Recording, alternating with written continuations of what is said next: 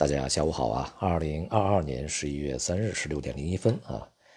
在今天北京时间的凌晨，的美联储啊宣布呢是加息七十五个基点，这是在预期当中啊。在这个政策声明以及鲍威尔本人会后的记者招待会里面，那么市场呢听到了一些不同的声音啊，也产生了一些这个市场自己说哈是一种不同的理解啊。首先呢，在政策声明里面讲啊。呃，在未来决定进一步加息幅度时，将更清楚地考虑经济风险，也就是在之前的这个美联储的态度是非常鹰派的啊，我们宁肯去牺牲经济的增长，那么我们也要去先把通胀放在第一位啊，这是之前非常强硬的一个表态。那么现在呢，就是转过来说啊，我们这个还是要去关注一下经济，说明呢，对于这个未来的加息的一个步伐，以及每次加息的幅度呢，可能就放在考虑里面了啊。当然啊，这种措辞呢就要比之前的这个措辞啊表达的温和的多啊，温柔的多。那么也就是透露出一种呃相对吧之前的一种鸽派的语气啊，市场是欢迎的。也就是我们在之前讲的，它这个公告里面一定会有一些这个对市场来讲啊安抚作用的一些措辞。但是随后呢，鲍威尔在记者招待会里面讲啊，这个目前去讨论何时暂停加息呢是为时过早的啊。并且他指出呢，就是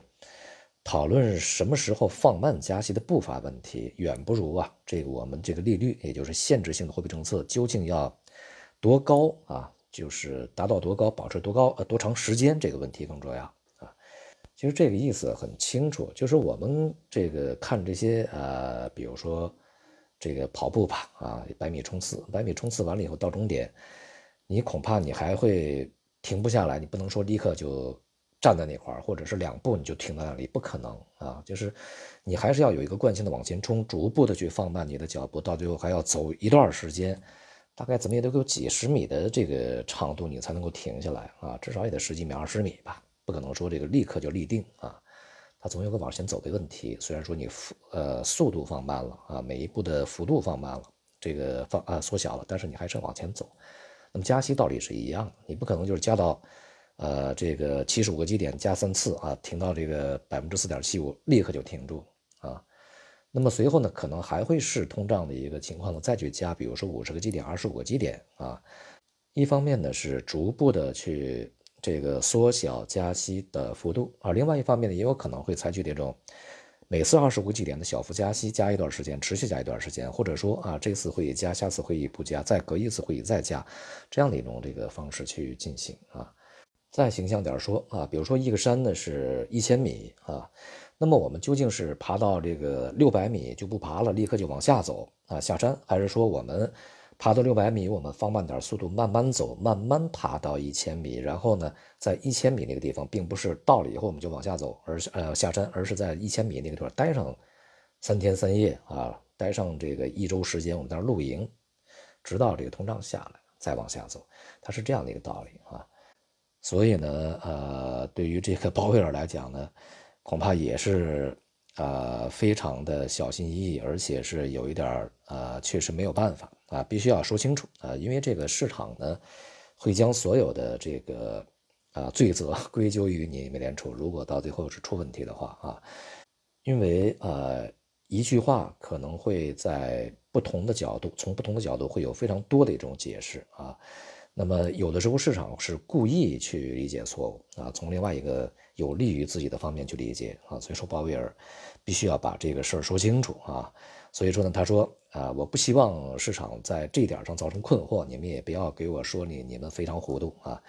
他的意思就是，即使决策者确定未来的放呃未来放缓加息步伐啊，但是呢，也仍不确定需要将利率提高到多高才能够缓解通胀啊。这个意思就说明白了。因此呢，就是美联储考虑经济，呃，它是可能会以一种温和的方式去加息，但是这个高度可能是不变的，也就是以前呢是可能是百米冲刺啊，现在我变成一个这个稍微慢点的匀速跑啊，大概就是这么一个情况。昨天呢，美股是先去大涨啊，然后大跌，这个市场呢是归咎于啊，开始是一个非常好的消息，然后鲍贝尔又。打压下去了啊，其实就是我们在昨天讲的啊，这个市场呢在之前已经反映了啊，美联储可能会有一些鸽派措辞，所以说上涨了啊。当这些这个结果呢都已经澄清，并且已经形成非常明确的事实以后，那么市场之前的一个博反弹的多头就会这个获利离场吧，啊，就是这么简单啊，没有什么特别的。当然，美股和 A 股呢在节奏方面呢，呃有所不同，尤其在今年的下半年以来啊，尤其如此。那么因此，对于 A 股啊在今天有一定影响，但影响不大啊。今天这个国内 A 股呢在小幅低开以后。然后呢，随即回稳啊，全天震荡，最终呢是从指数上来看呢，还是温和的收低啊。但是从个股层面看呢，还是这个涨得多一些啊，至少也是各半。行业板块呢也都还是比较稳定的啊。因此呢，整体的这个反弹的基调并没有被破坏啊。呃，虽然说在未来也有可能再次会有一些回落的震荡，但是这个呃总体而言，在达到更高的反弹幅度之前啊，这个反弹应该还不会结束啊。不过呢，反弹仍然还是反弹啊。现在一方面经济很弱，那么今天公布的财新的这个呃采购经理人指数啊，也是和官方的相呼应啊，这个也是比较差的，回到了中弧形之下啊，显示一个收缩状态。同时呢，在这个卫健委层面呢，也是发文重申啊，现在要坚持这个外防输入啊，内防反弹，这个动态清零这些政策呢是不动摇啊。因此呢，大家在参与反弹的过程中啊，仍然是要对这个反弹的幅度和目标啊，